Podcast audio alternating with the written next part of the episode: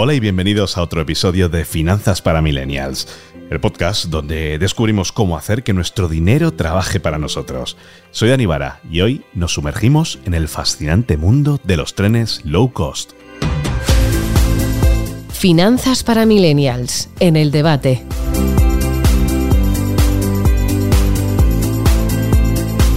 Hoy hablamos sobre la época dorada que están teniendo ahora mismo los trenes low cost, una tendencia que está revolucionando la forma en que nos desplazamos por España.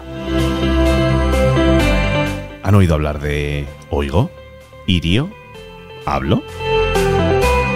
Estos nombres están en boca de todos los amantes de los viajes y de ahorrar algo de dinerillo en ellos.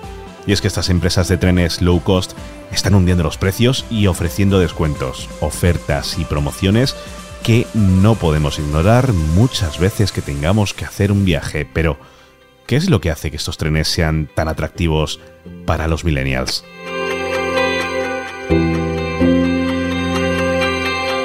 Wigo es una compañía francesa que llegó a España ofreciendo precios increíbles, especialmente en trayectos de alta velocidad. Fue de hecho la primera, después de la liberalización, que entró con sus propios trenes en las vías españolas. Además tenemos Airio, otra compañía que está expandiéndose rápidamente por Europa. Los trenes son igual de rápidos y también muy económicos. Y no podemos olvidarnos de Hablo, la propuesta española perteneciente a Renfe en esta época dorada de los trenes low cost. Ofrecen una experiencia moderna, cómoda y asequible. Si estás buscando un viaje sin tener que romper tanto la hucha, Hablo, al igual que el resto de compañías, es una opción a tener muy en cuenta. Y es que estas compañías están rompiendo barreras y haciendo que los viajes en tren sean más accesibles para todos. Y lo mejor de todo es que podemos ahorrar dinero mientras disfrutamos de una experiencia de viaje inolvidable. Pero aquí viene la pregunta del millón.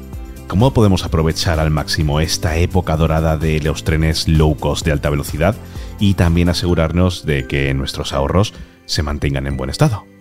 Bueno, pues la clave está en la planificación y la organización. Primero, es importante estar atentos a las ofertas y promociones que estas compañías ofrecen regularmente.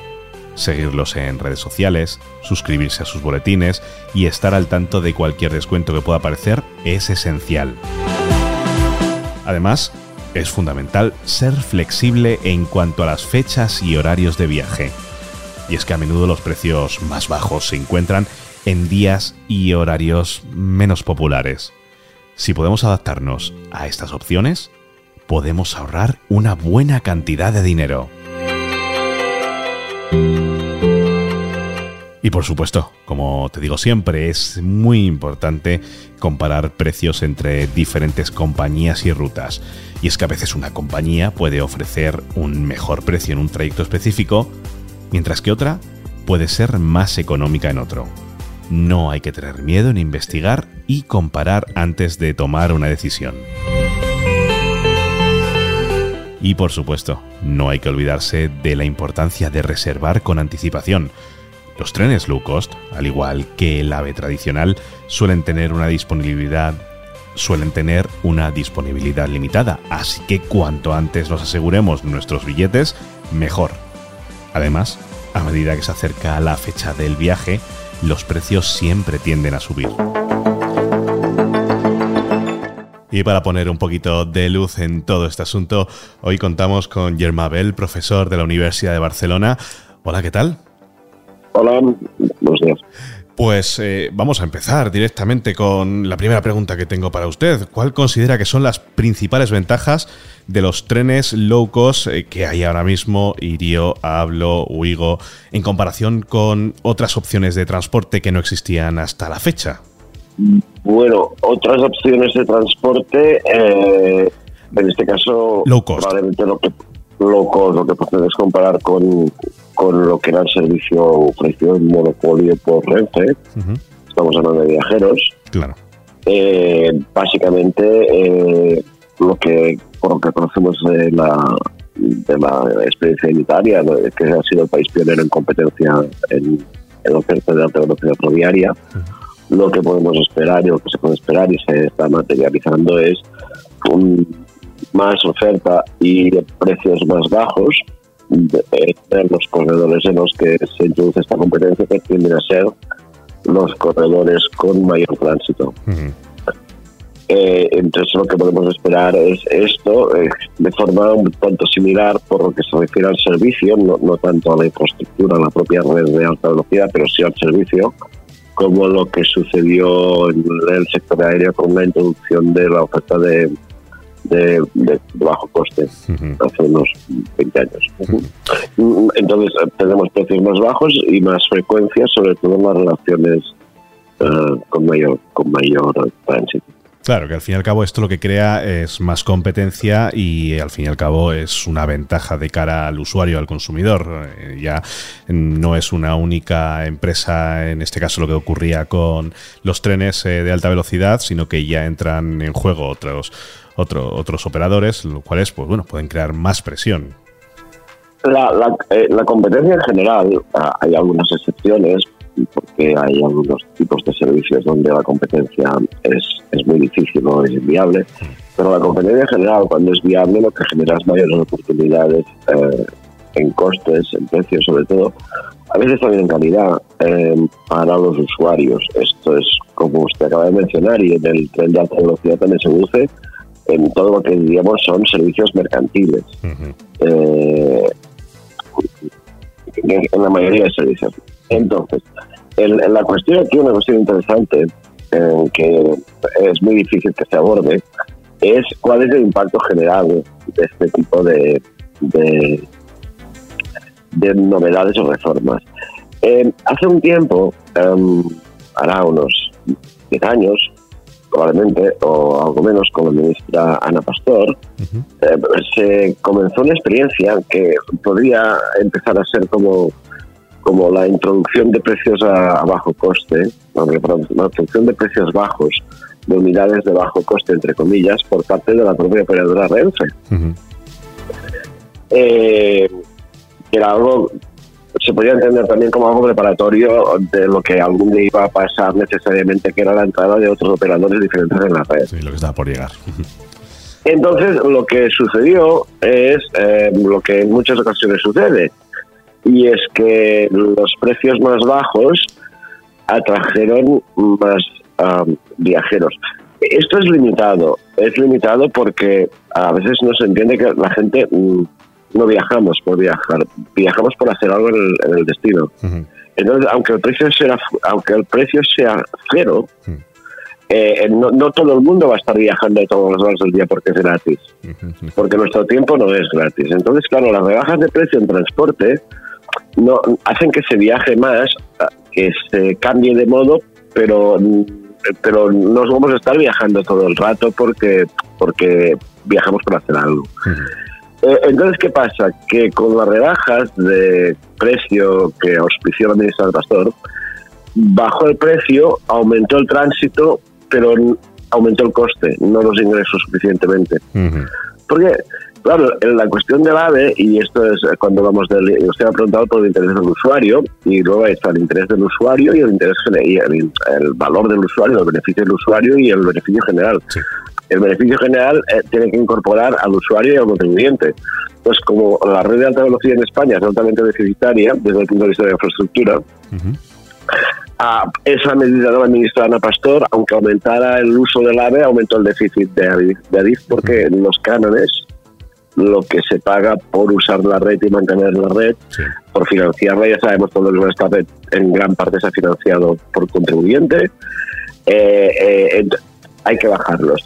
Entonces, lo que está, el beneficio para los usuarios, si usted toma el tren de alta velocidad, o yo tomo el tren de alta velocidad, no estamos diciendo usuarios, eh, de tener una oferta a, menor precio, es, es, obvio. El problema es que el menor precio puede no significar menor coste, porque mm, el coste eh, implica el pago del uso de la infraestructura y no es total. Y si bajan el canon, pero el coste se mantiene. Para si bajan el canon pero de Adif, pero el coste de mantiene, se mantiene, se puede estar desplazando el, a reducción de precios en el servicio eh, con aumento de déficit en la infraestructura, porque son dos épocas diferentes. Hmm.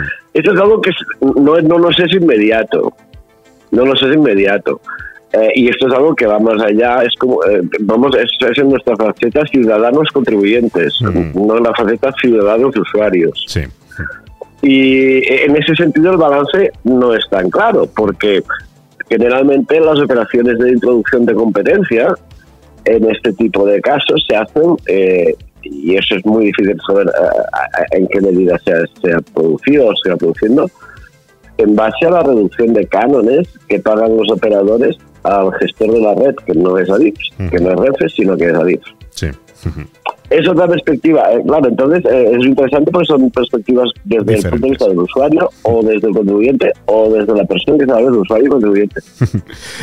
y, eh, Yerma, ¿usted cree que eh, los trenes Lucos están cambiando la forma en que la gente está gastando ahora su dinero en, en lo que sería el transporte de alta velocidad? Mm, ¿O son sectores diferentes los que entran a jugar tanto en, en low cost como los que se mantienen viajando?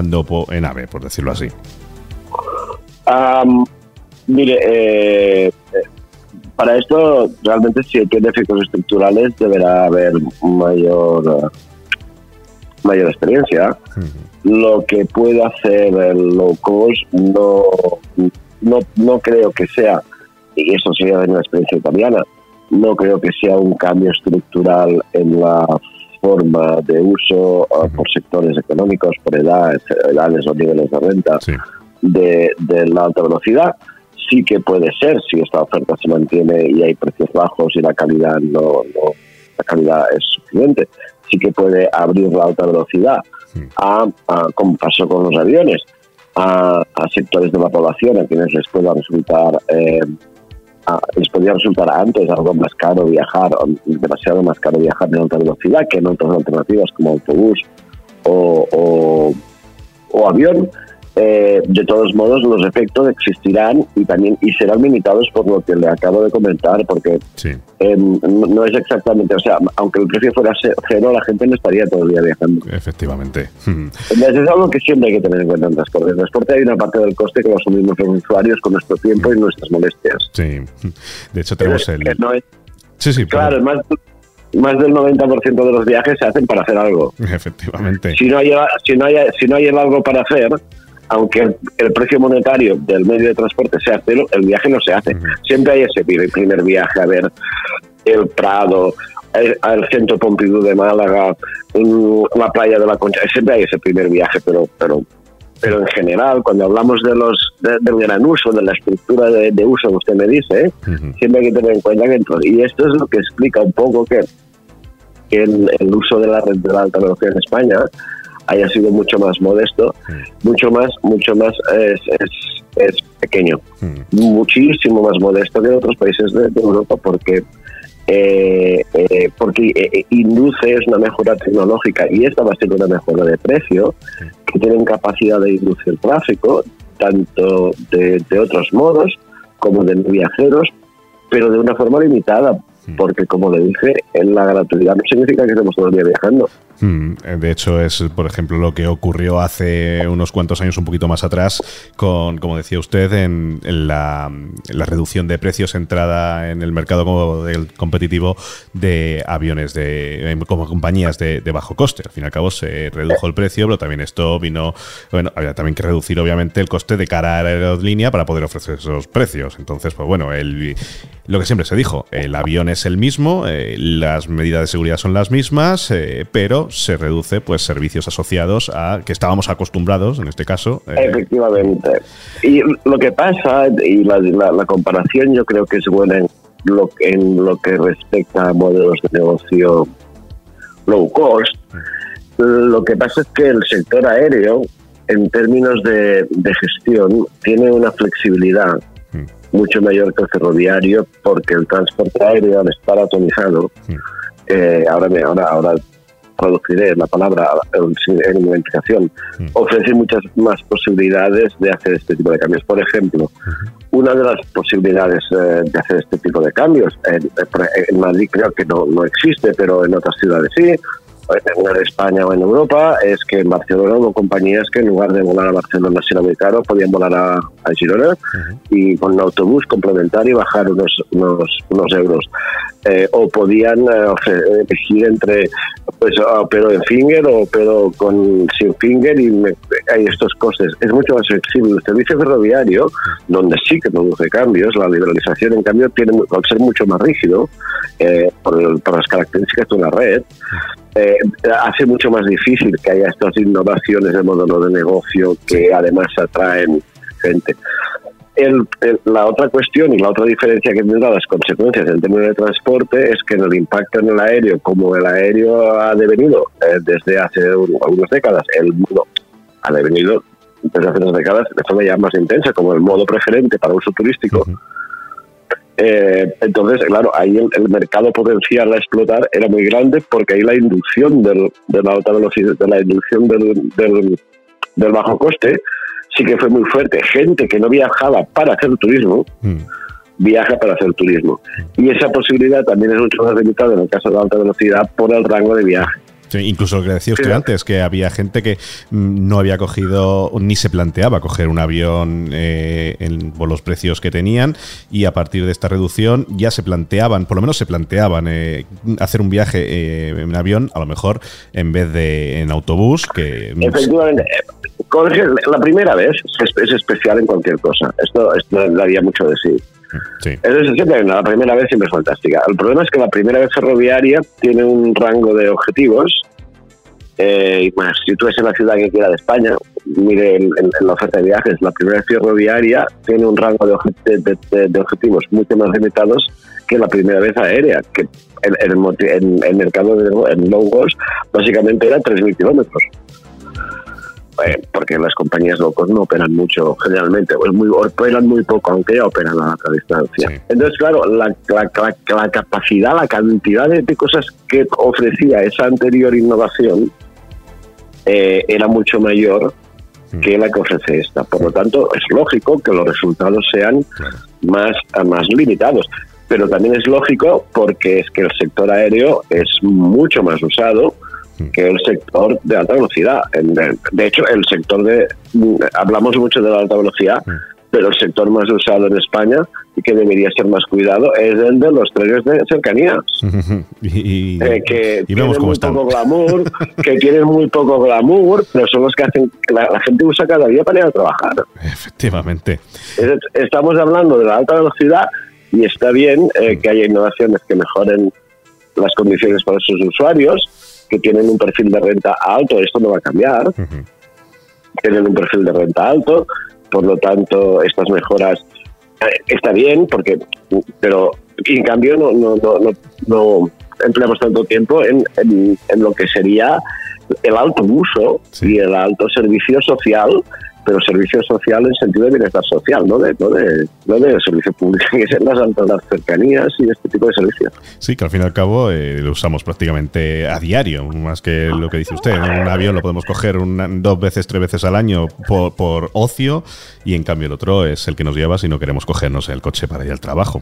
Y, ya... porque... Sí. Perdón, por, por, otra cosa, como usuarios en general y como, como ciudadanos, porque eh, las, lo que son el ferrocarril, eh, tanto en ciudades muy grandes como bueno, ciudades muy grandes como en, en, el, metro, ¿no? como el, servicio de, superficie de cercanías y en ciudades medianas también, es que tiene una, un efecto externo positivo mucho mayor que la otra velocidad. Lo que llamamos los economistas externalidades, que es cómo afectan a otros, pueden ser positivas o negativas, pues si contaminas, eh, eh, afectas exactamente a otros negativo, y si evitas que otros contaminen, eh, lo haces positivo. E, lo que hace el, ferrocarril de cercanías en términos de externalidad social positiva, de ahorrar, ahorrar contaminación, ahorrar tiempo, es mucho más que lo que hace la alta velocidad ferroviaria. Entonces, es, es que parece mentira que con el mucho mayor aporte social que hace, además del beneficio para cada usuario. Muchos de ellos, además, que son trabajadores y van a, su empleo cada día y necesitan certidumbre y fiabilidad lo poco que lo tenemos considerado y el poco glamour que tiene. No, eso desde luego es completamente de acuerdo con usted, lo que al fin y al cabo, como decía, es que al final lo cogemos todos eh, y, vas con bastante mayor frecuencia. Y dependemos, y dependemos, imagínese que caiga un día la estación de AVE o que caiga un día la estación de cercanías. Sí, pues muchísima gente se queda sin trabajo.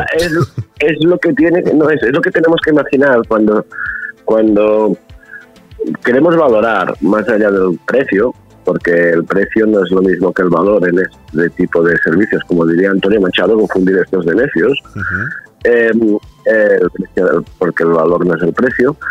Em, cuando queremos pensar qué está haciendo algún tipo de servicio, lo que nos tenemos que imaginar es que haríamos si se en tres o cuatro días o una semana. Pasaría. Tal cual, tal cual. pues dejamos esa reflexión. Pues, pues exactamente. Eh, Bell, eh, ha sido un placer hablar con usted, profesor de la Universidad de Barcelona. Muchísimas gracias por estar hoy aquí con nosotros. Bueno, muy bien, muchas, muchas gracias a ustedes.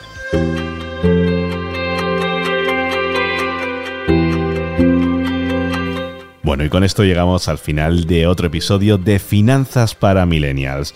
Espero que hayan disfrutado de nuestra charla sobre los trenes low cost y que estén listos para poner en práctica estos consejos en sus próximos viajes.